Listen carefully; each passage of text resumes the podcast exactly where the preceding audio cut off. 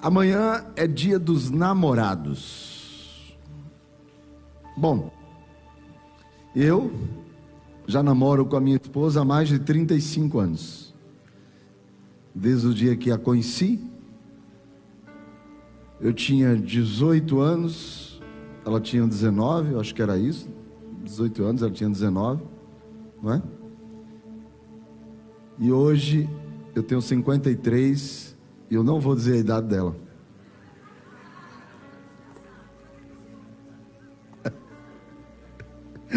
Ou seja, olha o tempo que estamos juntos, namorando. Que bom.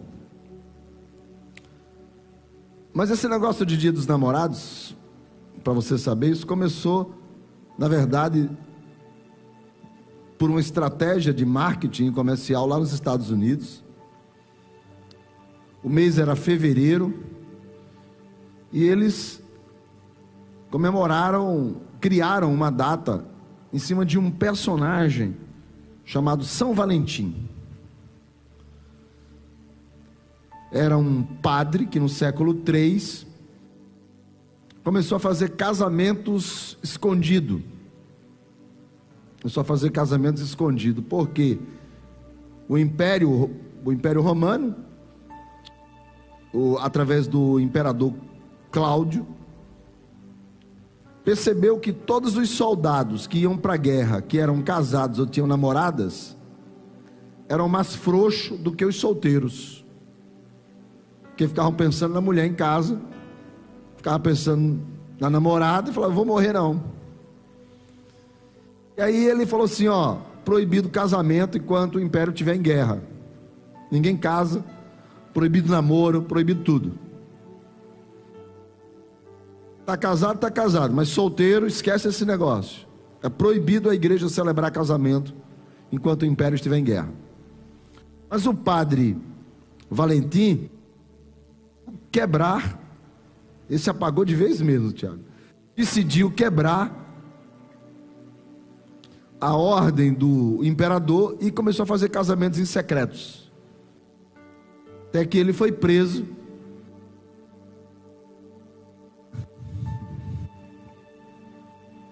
Oi, oi. E na cadeia, ele foi tratado por um carcereiro que tinha uma filha cega. E essa menina se apaixonou pelo padre e o padre por ela. No século III ainda podiam casar. Porque somente no século X, século IX século X é que a Igreja Católica proibiu os casamentos e instituiu o celibato. Mas no século III podia. E ela se apaixonou, a cega se apaixonou, a menina cega se apaixonou pelo padre, o padre por ela, e disse que o amor deles foi tão intenso que ela passou a ver. E como ela passou a ver, e eles dois lá na cadeia mesmo se casaram, e o imperador Cláudio soube disso e mandou matar sobre a seguinte ordem do a morte de Valentim se deu não apenas por desobediência ao Estado, mas porque naquela época estava proibido o amor. E o padre Valentim logo depois se torna São Valentim. E mais tarde, os Estados Unidos estabelecem, através de uma estratégia de marketing, o dia dos namorados, ou o dia do amor, o dia da paixão, através do, do dia de São Valentim. Bom, isso acontece em fevereiro nos Estados Unidos. E em 1950, mais ou menos, 1948, 49, 50 por ali, o, a Associação Comercial de São Paulo contrata uma agência de propaganda e essa agência ela tinha a missão de fazer alguma coisa para que o mês de junho o comércio reagisse, porque o mês de junho, mês chuvoso, as pessoas não compram e tal, tudo. Então, foi quando a agência de propaganda teve a ideia de criar o, o dia de São Valentim no Brasil. Mas como ninguém no Brasil conhecia São Valentim, eles então criaram o Dia dos Namorados baseado na véspera de Santo Antônio, porque Santo Antônio, o padre, o santo casamenteiro da Igreja Católica, o santo casamenteiro é dia 13 de junho. E aí no dia 12 de junho, na véspera de Santo Antônio, é o Dia dos Namorados, que comemora também a véspera do santo casamenteiro. Então, quem sabe você aí que está encalhada, se Santo Antônio não dá uma força para você.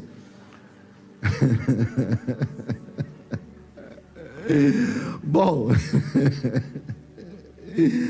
e aí daí, em 1950 surge a ideia do Dia dos Namorados. Agora, o interessante é que tanto no restante do mundo, na Europa, nos Estados Unidos, né, que acontece em fevereiro, o dia de São Valentim, é dia de comprar presente. É dia de comprar presente. No dia dos namorados no Brasil, é dia também de comprar presente. Né? É dia de comprar presente. Então, ou seja, você que veio aqui esta noite e que está ou casado com a sua namorada já há bastante tempo, ou está iniciando o namoro, ou está namorando, eu queria que você dissesse algo para a pessoa que está do seu lado e diga: amanhã é dia de você declarar o seu amor por mim. Cadê o presente?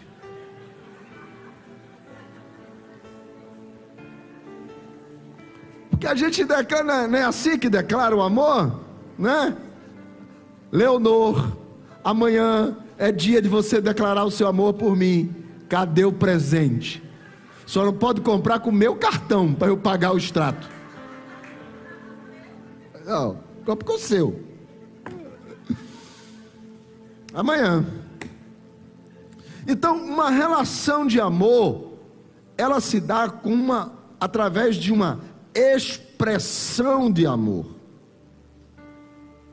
O que é expressão de amor? É aquilo que pode ser de alguma forma visto ou materializado. Porque você não, você não consegue, eu te amo, cadê? Pegar, não dá. Não dá para tomar três cápsulas de amor. O amor, assim como todos os outros sentimentos abstratos, não são, não é palpável, mas pode ser expresso. Há uma expressão do sentimento.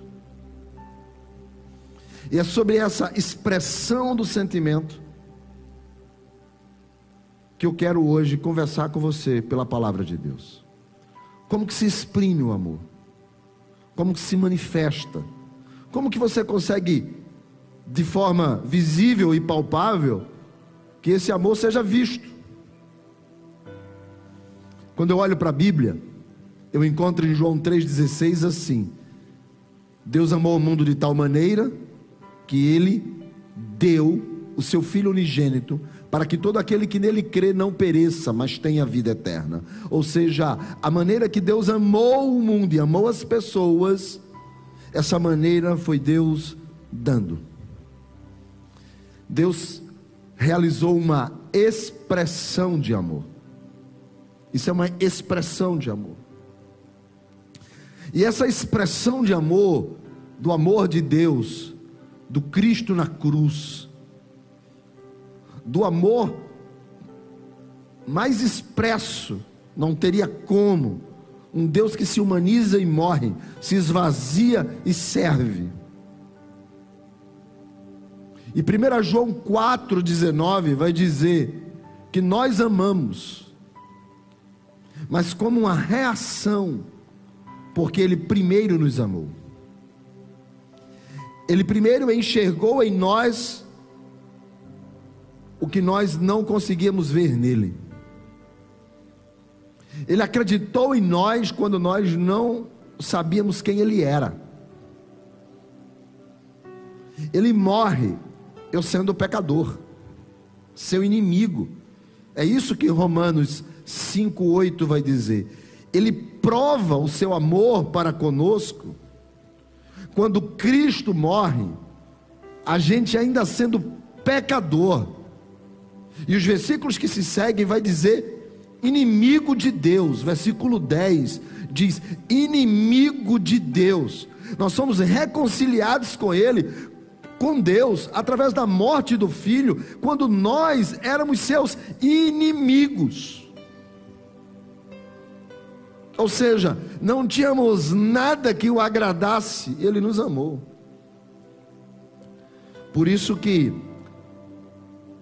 o nosso amor resulta em uma expressão para com ele como experiência. Experiência do meu amor para com Deus. Por isso que olha o que aqui diz a Bíblia. Ela não diz sejam pregadores. Ela diz sejam testemunhas. A testemunha vai contar o que viu, o que sentiu. Um pregador, ele vai falar o que ele aprendeu. Por isso que uma mensagem tem vida quando você transmite o que você experimentou. Experiência. Experimentar. Testemunhar. João, capítulo de número 12. E aí, se você trouxe sua Bíblia, o seu sabre de luz, você pode conectar em João 12, versículo 1, ou na Bíblia, ou no seu sabre de luz. Diz assim: Seis dias antes da Páscoa, foi Jesus para Betânia, onde estava Lázaro, a quem ele ressuscitara entre os mortos. Estou vendo gente procurando, eu vou deixar você achar aí eu realmente, eu, eu, aí realmente eu, eu já estava aberto, né? Para mim era muito mais fácil. João 12, verso segundo eu estou, no verso segundo. Deram-lhe, pois, ali uma ceia, um jantar. Marta servia, sendo Lázaro um dos que estavam com ele à mesa. Então Maria, tomando uma libra de bálsamo, de nardo puro, muito precioso, ungiu os pés de Jesus e os enxugou com seus cabelos, e encheu-se toda a casa com o perfume do bálsamo. Mas Judas Iscariotes, um dos discípulos, o que estava para traí-lo, disse: Por que não se vendeu este perfume por trezentos denários e não se deu aos pobres? Isto disse ele, não porque tivesse cuidado dos pobres, mas porque era ladrão e tendo a bolsa, tirava o que se nela se lançava. Jesus, entretanto, disse: Deixai-a, e que ela guarde isto para o dia em que me embalsamarem, porque os pobres sempre o tendes convosco, mas a mim nem sempre me tendes. Verso 9: Soube uma numerosa multidão dos judeus que Jesus estava ali, e lá foram, não só por causa dele, mas também para verem Lázaro, a quem ele ressuscitara dentre os mortos. O capítulo 11 de João vai falar sobre três pessoas: Marta, Maria e Lázaro. Vai falar sobre elas, as irmãs, na morte do seu irmão, que é Lázaro.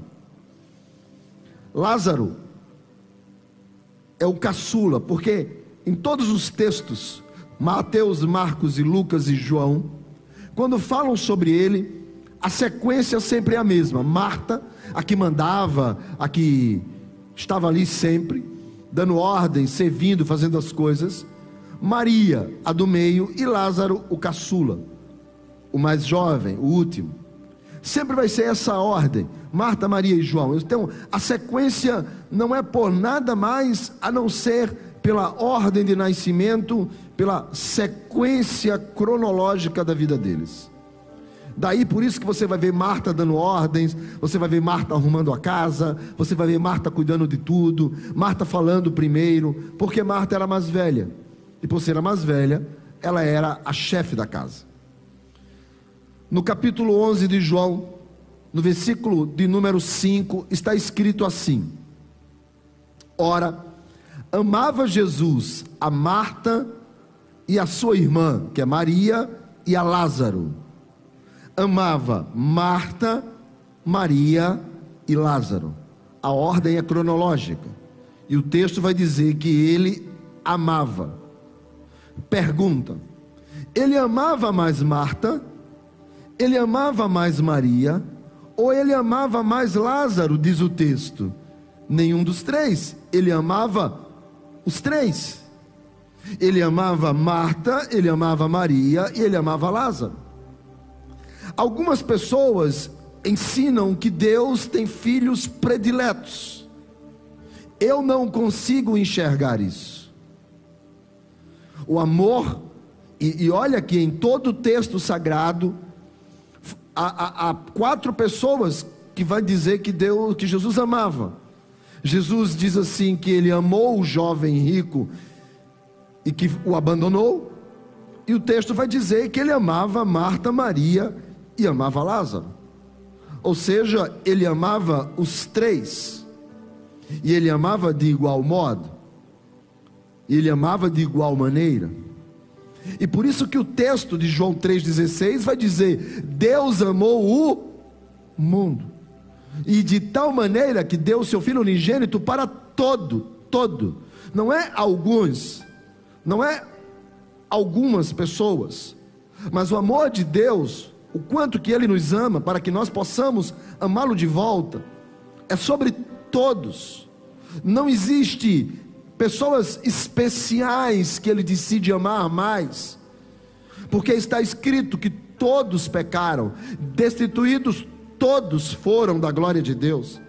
Ou seja, todos eram inimigos, e Jesus morre na cruz por todas as pessoas.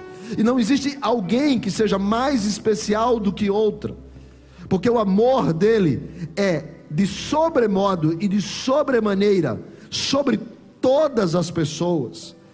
Todos podemos ser alcançados por esse amor. Não existe uma mais ou uma menos. Todos somos alcançados. E por isso que o texto de João 11, que diz que Jesus amava essas três pessoas, é o texto em que Lázaro é, é comunicado a Jesus que Lázaro morreu. E Jesus vai a Betânia para ressuscitá-lo. Marta o encontra, Jesus diz para ele: você tem que crer, para ela você tem que crer. Maria o encontra, Jesus diz para ela: você tem que crer. Jesus vai até o túmulo, chora. Senhor diz: olha, veja o quanto que ele o amava. E Jesus disse: é um sentimento. E Jesus então diz para para o defunto que está lá, sai para fora, e o, o defunto sai ressuscitado. A notícia toma conta, porque uma multidão estava ali, uma numerosa multidão sabia, e, e agora essa notícia se espalha por toda a terra que ele também não apenas cura cego, não apenas multiplica pão, não apenas cura leprosos, mas também ele ressuscita a mortos, e ele ressuscitou a Lázaro. E, e quando isso acontece, Jesus começa a ser perseguido, as pessoas querem perseguir Jesus. O texto vai dizer no versículo 53 e 54 que os fariseus e os sacerdotes querem matá-los e Jesus então foge e se esconde em uma aldeia chamada Efraim. Retira-se para uma, uma região deserta. E ele vai para uma aldeia, uma aldeia chamada Efraim. E lá ele fica com seus discípulos por um bom tempo. Para que a notícia diminua. Para que o zum zum zum acabe.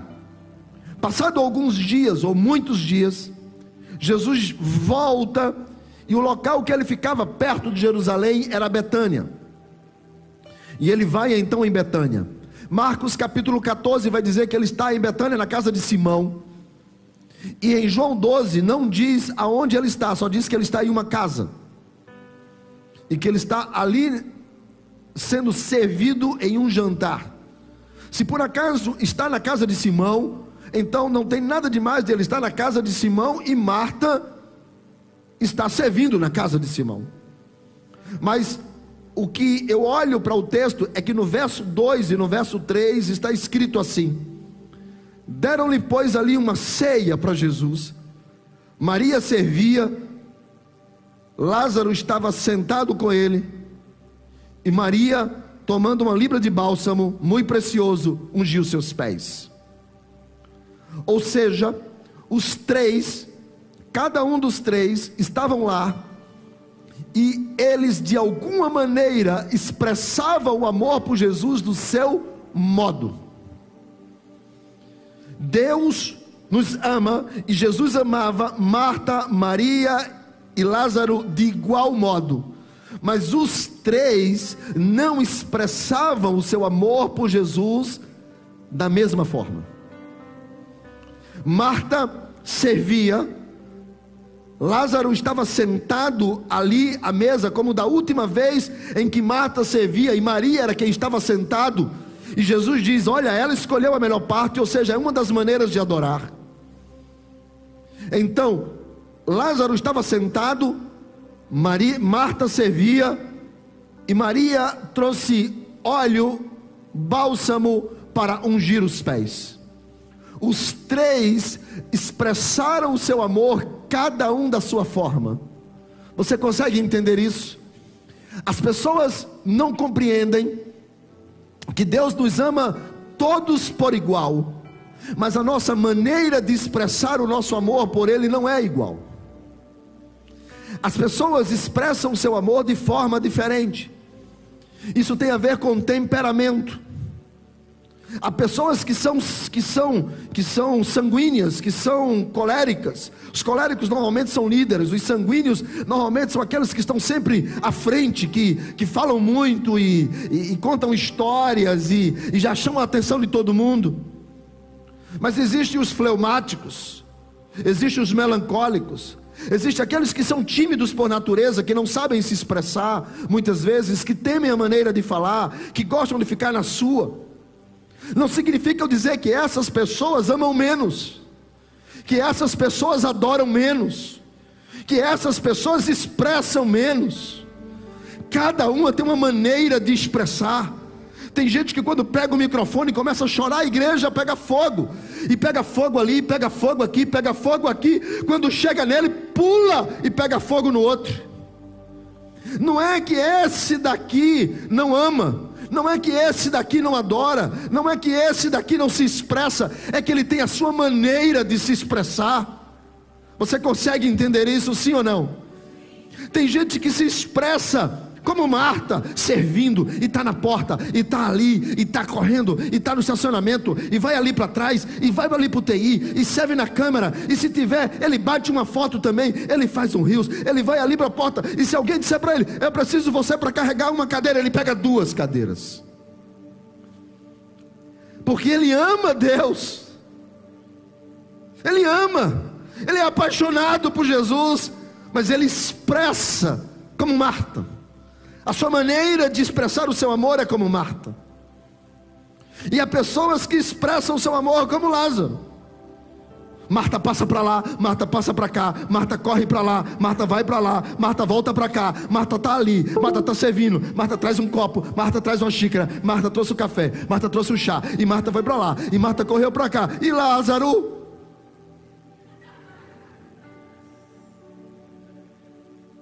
E ele foi o cara do milagre, era ele que estava morto, ressuscitado, mas ele estava só sentado à mesa.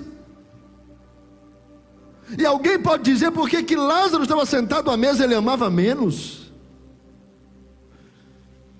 ele conhecia menos Jesus, ou Jesus amava ele menos do que amava Marta e amava Maria, só porque ele estava sentado à mesa. Será que o amor de Deus é condicional ao que eu faço para Ele? Ao tamanho do meu dízimo? Ao tamanho da minha oferta? Ao tamanho do meu trabalho? Ao tamanho da minha disposição? Ao tamanho da minha quantidade de jejuns? Ao tamanho da minha oração? Ao tamanho do meu estilo físico de santidade? Será que o amor de Deus por mim, ele é condicional a alguma coisa? Será que ele amaria Marta mais por ela servir tanto e amaria Maria menos por ela só derramar um vaso? Será que ele amaria Lázaro menos porque estava sentado numa mesa e porque talvez o seu temperamento fosse aquele calmão? Porque tem gente que você fala assim, e aí como é que você está? Ele fala, maravilha! Uh! E tem outros que você pergunta, e aí como é que você está? E tem outros que você pergunta para ele, como é que você está? Ou seja, o temperamento das pessoas, será que definem o amor de Deus por elas? Tem gente que leva você a chorar, e tem gente que nem chorando leva você a chorar. Isso não quer dizer que Deus ame menos. Quem está comigo aí diz amém. Quem está entendendo até aqui, diga amém. Quando eu estava escrevendo essa mensagem, e eu comecei a falar, eu ia falar, eu ia desenvolver tudo sobre Marta, ia desenvolver tudo sobre Lázaro, ia desenvolver depois sobre Maria, mas quando eu estava escrevendo, o Espírito de Deus disse para mim, e eu estava só em João, em João 12, o Espírito falou assim: lê Marcos 14, e eu fui ler Marcos 14, e Marcos 14 é a mesma história, mas termina com o seguinte versículo. 14, 9. Jesus vai dizer: Em verdade eu vos digo, que onde o evangelho for pregado a todo mundo, a história dela também será contada para a memória sua. Há uma maneira de amar a Deus como Marta e como Lázaro, mas há uma maneira escandalosa de amar a Deus como Maria. E por isso Jesus diz: o que ela está contando aí? O que, o que, o que ela está fazendo aqui? Aonde a minha palavra chegar, eu quero que contem a história dessa mulher. Você entende isso? Existe uma forma escandalosa de expressar o amor por Jesus. Existe uma forma especial de expressar o amor por Jesus. Sabe, eu amo meus filhos. É, outro dia desse, eu parei para pensar sobre o quanto que eu amo a minha esposa, porque os gregos, eles têm palavras muito específicas para cada pessoa. Por exemplo, o amor entre um homem e uma mulher se chama eros. Não é, não é somente amor, é eros. O homem, o amor que eu tenho pelo meu filho se chama phileo em grego, que quer dizer é um amor entre pessoas. O quanto que Deus sente por nós se chama ágape, é um amor divino. E, e existe mais de 11 referências de amor grego. Na Bíblia, nós só temos, na verdade, dois: ágape e filho. Mas são mais de 11 referências. E outro dia eu estava estudando sobre isso, quando eu parei para pensar no meu amor pela minha esposa. E o amor pela minha esposa é uma conquista constante, ela tem que me conquistar o tempo todo, para eu estar apaixonado por ela. E ela por mim, eu tenho que estar conquistando ela o tempo todo, para que essa paixão nunca acabe. Recentemente eu gravei um vídeo lá em casa, porque eu tenho uma foto dela no meu espelho onde eu me arrumo, e ela tem uma foto minha no espelho dela onde ela se arruma, porque são dois espelhos. A gente decidiu fazer isso para acabar as brigas. Então, são dois espelhos, e, e ela, ela se arruma em um e eu me arrumo em outro. Mas aonde eu me arrumo tem uma foto dela, que é para eu nunca esquecer para quem eu me arrumo. E ela tem uma foto minha lá no espelho, que é para toda vez que ela está se arrumando, ela diz assim: Eu tenho que conquistar esse cara hoje.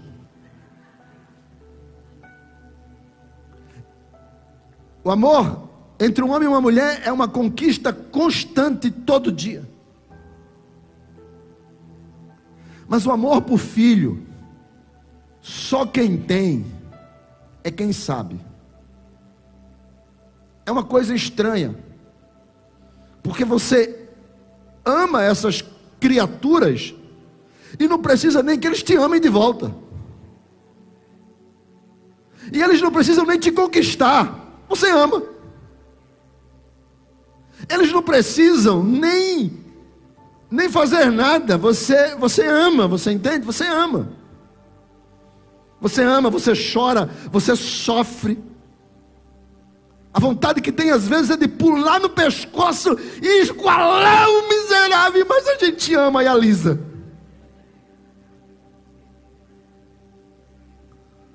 A gente ama, é filho. E o mais interessante em tudo isso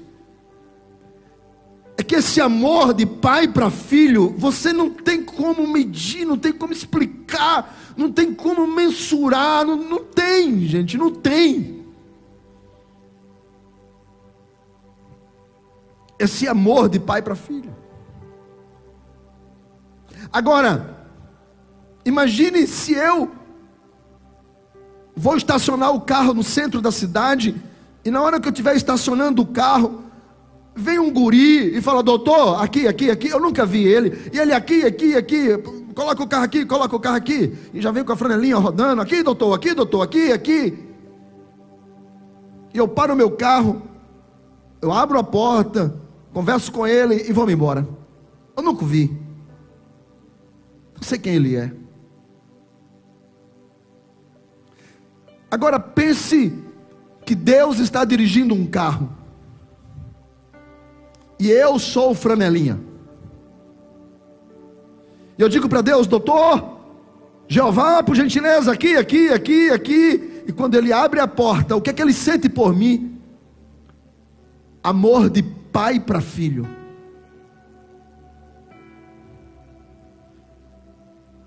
Eu sou o franelinha.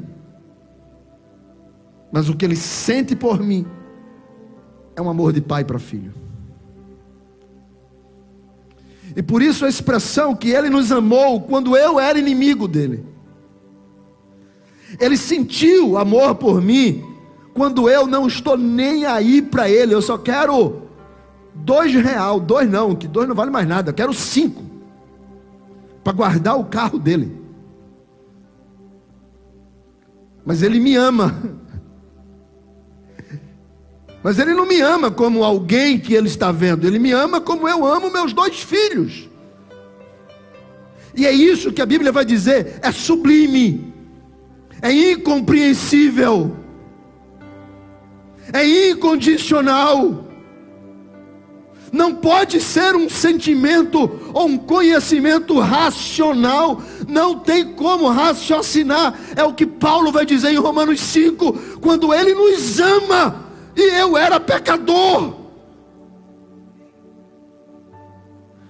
Ele manifestou o seu amor, a sua bondade, a sua misericórdia, o seu perdão, me deu uma segunda chance, abriu a porta do céu, preparou casa para mim, me preparou a eternidade, e eu era só um guardador de carros.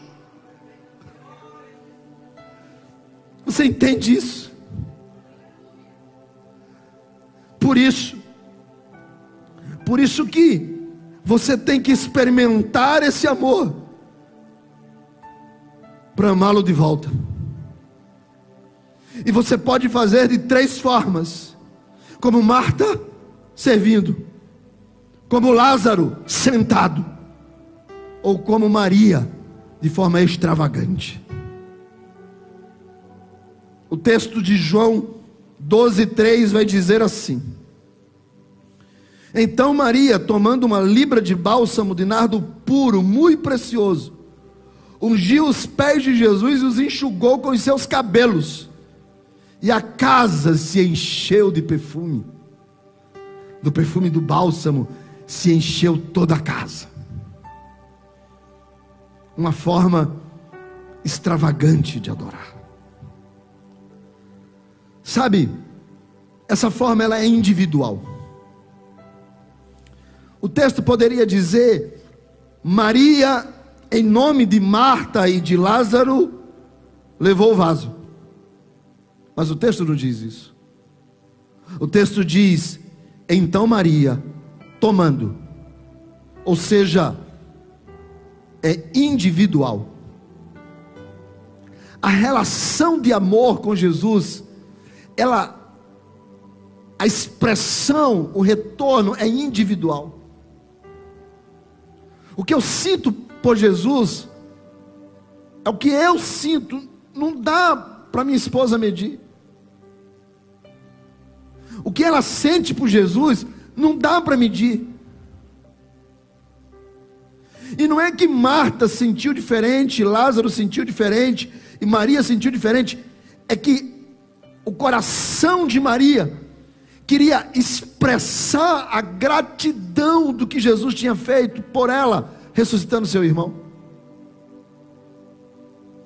Essa relação de amor não é coletiva, não é pai para filho, não tem a ver com esposa, com mãe.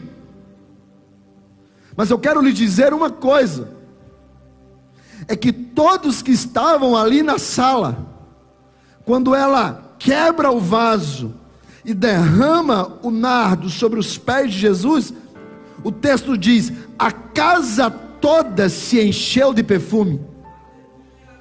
A maneira que você faz a sua devoção, a sua adoração, a sua entrega contagia o ambiente daqueles que estão presentes. Tem gente que ama Jesus como Marta, tem gente que ama Jesus como Lázaro, mas tem gente que contagia o ambiente de Jesus como Maria. Tem gente que irradia Jesus em volta, e as pessoas falam assim: cara, eu sinto a presença, eu sinto a palavra entrando no meu coração, eu sinto quando aquela música me coloca na presença de Deus, eu sinto que tem algo sobrenatural, é o bálsamo sendo derramado em volta de quem está presente. É uma maneira escandalosa de adorar, é uma maneira escandalosa de servir, é uma maneira escandalosa de se entregar, é uma maneira escandalosa de se doar. Porque tem pessoas que vão para a igreja, mas tem gente que mora. Eu não sei se alguém já disse isso para você, que você parece que mora na igreja. Alguém já disse? Para mim já me disseram muitos. Quando eu era mais novo, a, a minha mãe chegou a dizer assim para mim uma vez: Por que você não dá o endereço da igreja para sua correspondência?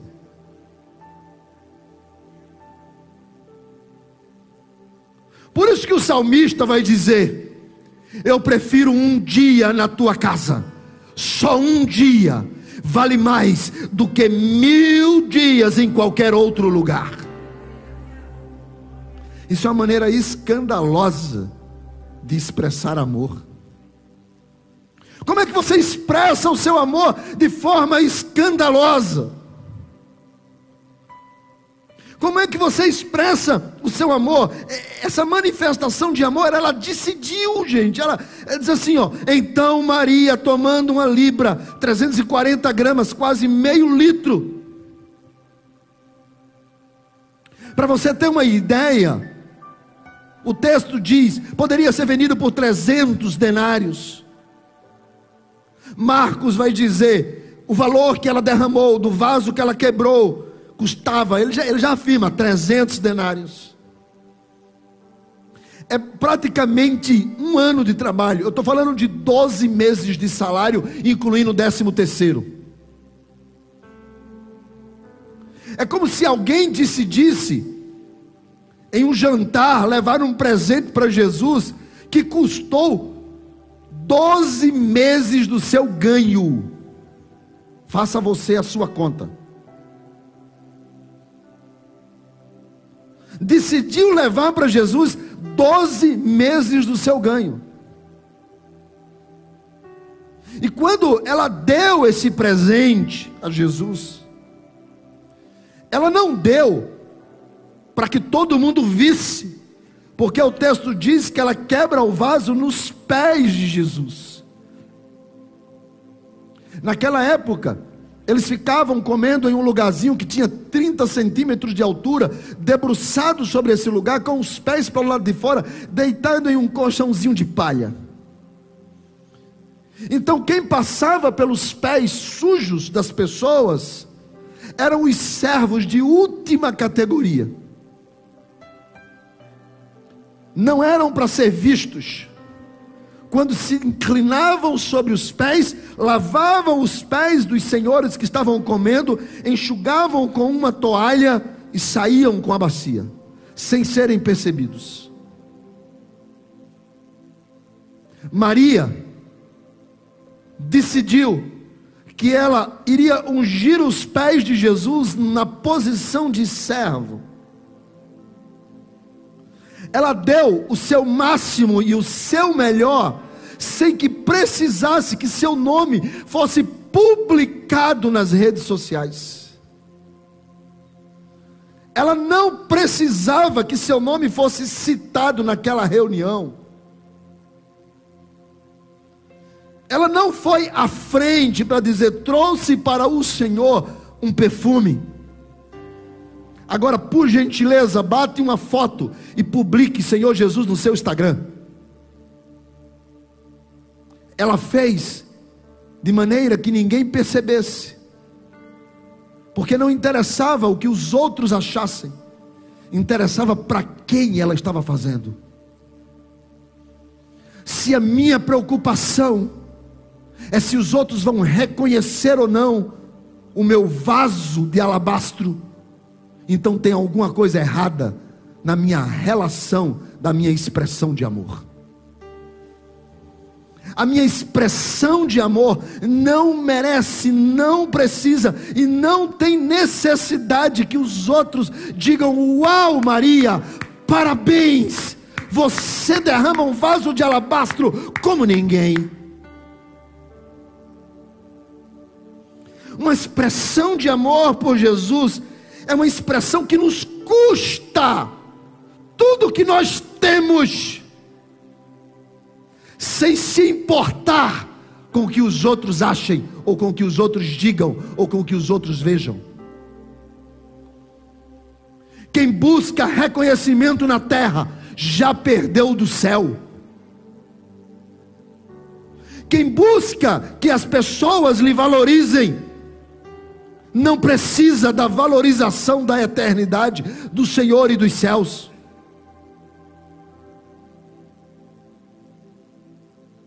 Marta servia, Lázaro sentado e Maria nos pés. E Marcos vai dizer que ela quebra o vaso de alabastro. Quebra. Marcos 14, diz que ela quebrou o vaso, 14, 3, para que quando ela quebrasse o vaso ali, eu posso imaginar, é que nenhum resíduo do perfume poderia ficar. Primeiro que nardo é uma substância que vem de uma planta, de uma flor, que é difícil extrair, e por isso que é muito caro, porque é difícil de tirar o unguento dessa flor, que não somente serve de forma medicinal, como também é perfume. E alabastro é pedra.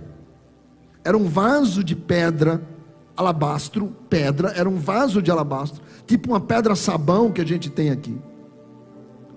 E para não ficar resíduo do perfume dentro, ela quebra o vaso.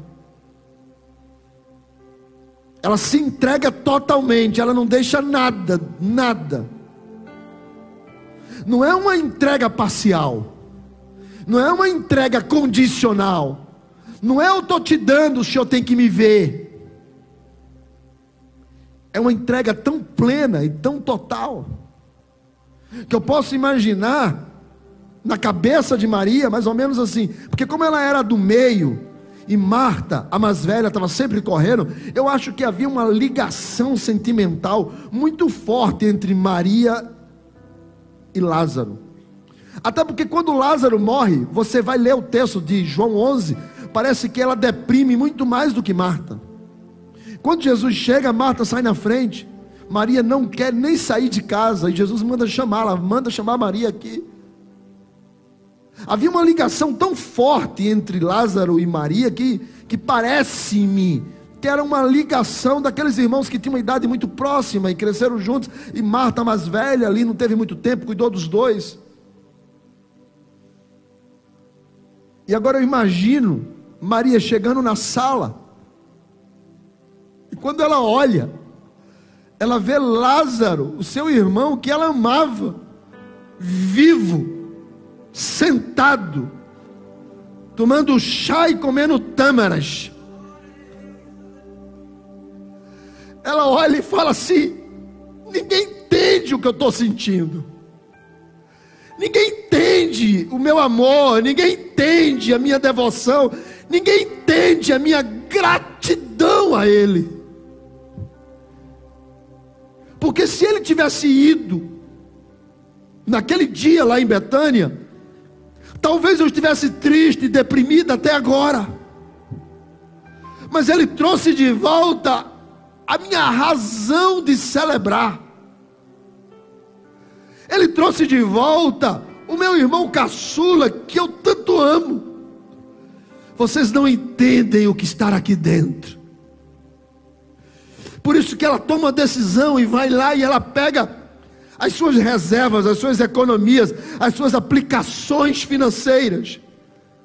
E ela quebra nos pés de Jesus para não deixar nada, é uma entrega total. Ela quebra o vaso dizendo totalmente, completamente, não pode ficar nada dentro desse vaso.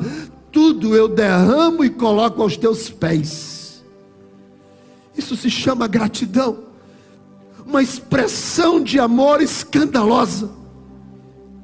E o verso 9 vai dizer, e o verso 10, que principais sacerdotes, todo mundo tinha ido até lá, porque queriam ver se realmente eram ele, porque estavam planejando matá-lo. Dentro da sala tinha alguém que não era qualquer um, era um apóstolo, era Judas Iscariotes, e não era somente um apóstolo, era o tesoureiro do grupo, fazia parte da diretoria da igreja de Jesus. Era o cara que tinha o controle financeiro. E esse cara não gostou da atitude de Maria e disse: ela não pode fazer isso, ela está equivocada no seu plano e no seu planejamento de adoração. Ela não precisava expressar o seu amor dessa forma. Tem tanta maneira de expressar. Temos pobres, temos igrejas para abrir, temos missionários para enviar, temos coisas para fazer. E ela decide pegar o seu tudo e colocar os pés. Está errado. E tem tanta gente achando que a relação que você tem por Jesus poderia ser diferente. Quando a gente decide fazer uma expressão de amor escandalosa, vai ter gente que vai apontar, vai ter gente que não vai gostar, vai ter gente que vai dizer que está errado, vai ter gente que vai terminar como Judas Iscariotes, mas enquanto ele ainda não morre, vai durante muito tempo colocar o dedo na tua cara e dizer: está errado. E o que é que você vai fazer? Era um apóstolo. Sabe o que foi que Maria fez? Não estou nem aí. Eu vou continuar quebrando meu vaso nos pés dele. Não importa o que falam, não importa o que digam, não importa a crítica, não importa os dedos, não importa quem olhe, não importa quem me fale. Eu sei quem ele é. Eu sei quem ele é. Eu sei quem tem o crido. Eu sei quem ele ressuscitou. Eu sei que eu amo. Eu sei que ele me salvou. Eu sei que ele é o Cristo vivo, eterno redentor. Quando a gente tem essa experiência, nada muda a gente. Quando a gente tem essa experiência de verdade, o meu avô deve fazer isso muito tempo, porque ele era jovem. Ele serviu a um pastor de uma determinada igreja. Ele era o camarada que carregava a pasta do pastor. E o meu avô contava muitas histórias desse pastor, porque ele era um pastor icônico. Um pastor realmente que fez muita diferença. Porque ele era analfabeto, não sabia nem assinar o nome, e tornou-se presidente de uma denominação aqui no estado, a nível estadual, e passou a ter uma projeção nacional. E de muitas histórias que meu avô contava desse homem, uma delas, pelo fato dele ser grosso, grosso, disse que papel para embrulhar prego perdia. As pessoas chegavam para ele e diziam assim: Pastor, tudo bem? Ele perguntava para que você quer saber. Era grosso, grosso, grosso. Na mesma maneira que ele era assim, ele também era um homem de Deus. Deus falava com ele cara a cara. E um dia meu avô viu uma cena de uma irmã que foi falar com ele e ele deu um coice. E a irmã foi para o corredor da igreja, começou a chorar e disse que nunca mais voltava na igreja, que nunca mais viria a uma igreja e tal. E aí meu avô, com toda habilidade, virou para o pastor e falou: Pastor, com todo respeito, só me permite falar uma coisa. E o pastor disse: Biga. Ele disse: Pastor, irmã Fulana disse que nunca mais volta aqui. Diz que não quer saber de igreja. Porque o senhor agiu assim, assim, assim. O pastor virou e disse: Se cara feia tira a pessoa da presença de Jesus, nunca conheceu Jesus. Nunca conheceu Jesus. Meu avô contou muitas histórias, mas uma delas ficou gravada na minha mente e era essa. Porque estamos vivendo uma geração de gente mimizenta, que não me toque, não fale, passou e não viu. As pessoas não entendem o propósito. E bastou orar diferente, dizer diferente, fazer diferente, que quando Judas se levanta e diz: está errado.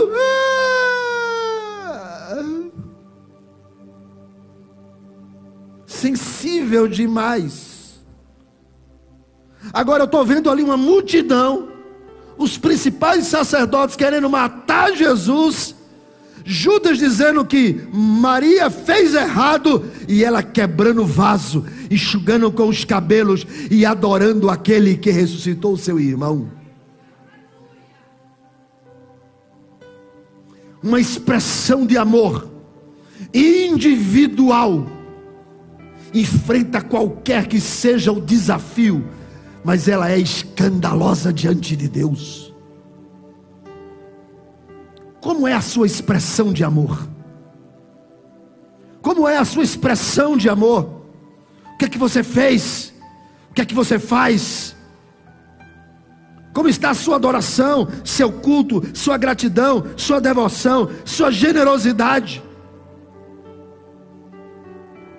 Quem conhece Jesus, quem sabe, a, quem já ouviu a voz daquele que diz: Lázaro, sai para fora, quebra o vaso nos pés dele e se derrama e diz: Eu sou completamente tua, eu sou completamente teu. Nada pode me roubar da tua presença.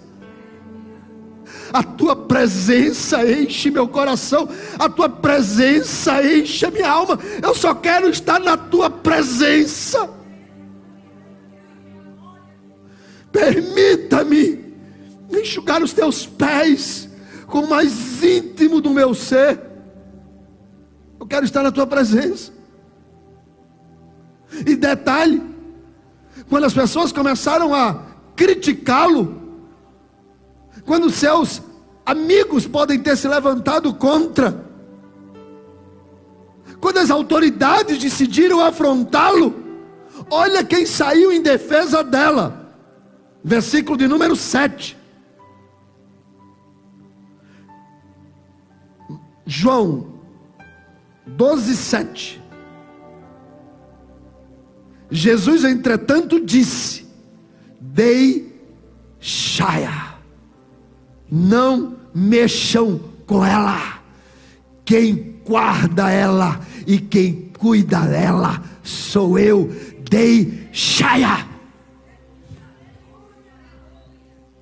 Não tem coisa melhor do que ser cuidado diretamente por Ele.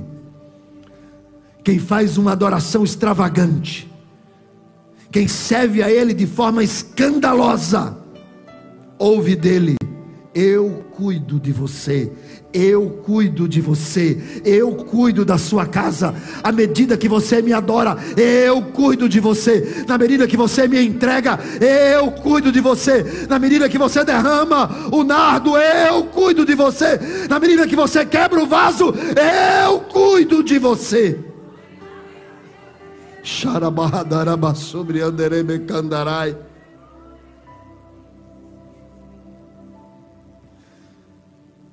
Esse coração de servo que está aqui esta noite, de pessoas que decidem que precisam quebrar o vaso, não importa a falha, não importa o tamanho da maneira que você serve. Sabe o que é preciso? Uma entrega total. Se você não decidir se entregar, quebrar o vaso, se você não decidir deixar que Ele, a sua devoção, tome conta e perfume todo o ambiente, se você não não tomar uma decisão como ela, no versículo de número 3, e Marta tomando um vaso. Maria tomando um vaso, é uma decisão. E ela decidiu fazer essa entrega total. Uma entrega. Uma entrega que rompe preconceitos, conceitos, que rompe dificuldades, que rompe os dedos que apontam, que rompe os olhos que veem, que rompe as coisas que nos impedem dessa entrega. Mas ela decide, ela decide quebrar o vaso, porque ela sabia quem era que estava ali. E ela queria estar na presença. Ela queria estar naquele ambiente. Talvez o seu coração esteja esteja vazio. Talvez você nunca teve um encontro real. Talvez você nunca viu um milagre, um sobrenatural. Talvez você nunca teve uma experiência real por isso, por isso que a entrega é parcial. A entrega é condicional. Eu dou se ele me der. A entrega é: se o senhor não falar, eu não irei. Se o senhor não disser, eu não faço. Porque é uma entrega condicional, não é uma entrega de quem já foi amado é uma entrega que está dizendo: se o Senhor me der, eu te amo. Se o Senhor fizer, eu reconheço. Mas uma expressão de amor, segundo João, é reconhecer que Ele nos amou primeiro. E por causa disso, eu me entrego a Ele. Quem já experimentou esse amor, entrega sem reservas. E faz isso de forma escandalosa. E não quer saber de nada e de ninguém. Porque sabe para quem está fazendo. Para quem está quebrando o vaso. Como eu sei para quem estou fazendo. Como sei. Porque essa experiência de amor no meu canto secreto que me faz estar aqui todo domingo. E você? Será que hoje você não quer quebrar o vaso que impede da sua adoração fluir? De tantas coisas que te amarram, de tantas coisas que, que não deixam você mais adorar livremente. expressar o seu amor de forma de forma verdadeira. São tantas coisas, são tantos olhos, são tantos dedos, são tantos Judas, tantas histórias. Mas você hoje você pode abrir o coração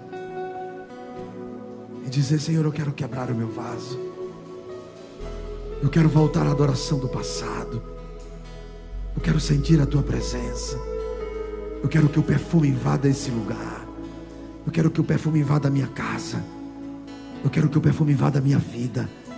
Eu quero que o perfume invada os meus dias. Cada dia, cada dia, esse perfume invada. Fique de pé.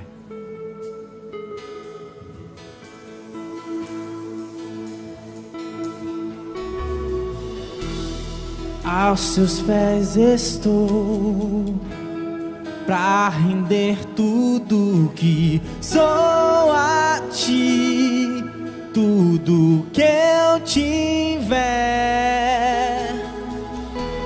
Receba aqui, Senhor, o meu perfume e minhas lágrimas que vão cair basta um olhar em teu rosto. Fui perdoado logo que te vi. E todos os meus tesouros vou derramar diante de ti. meu vaso, quebro meu vaso aos seus pés, aos pés do meu amado. Eu quebro meu vaso.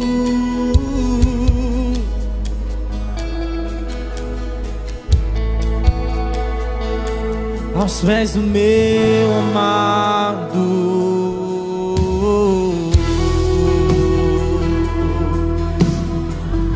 uma adoração extravagante, uma adoração escandalosa. Abre o seu coração. Diga que você precisa desse abraço dele, desse momento que a essência invade toda a casa. Quebre-se diante dele agora. Rompa as suas, as suas barreiras, rompa as suas dificuldades, rompa, quebra o vaso. Declara o quanto ama.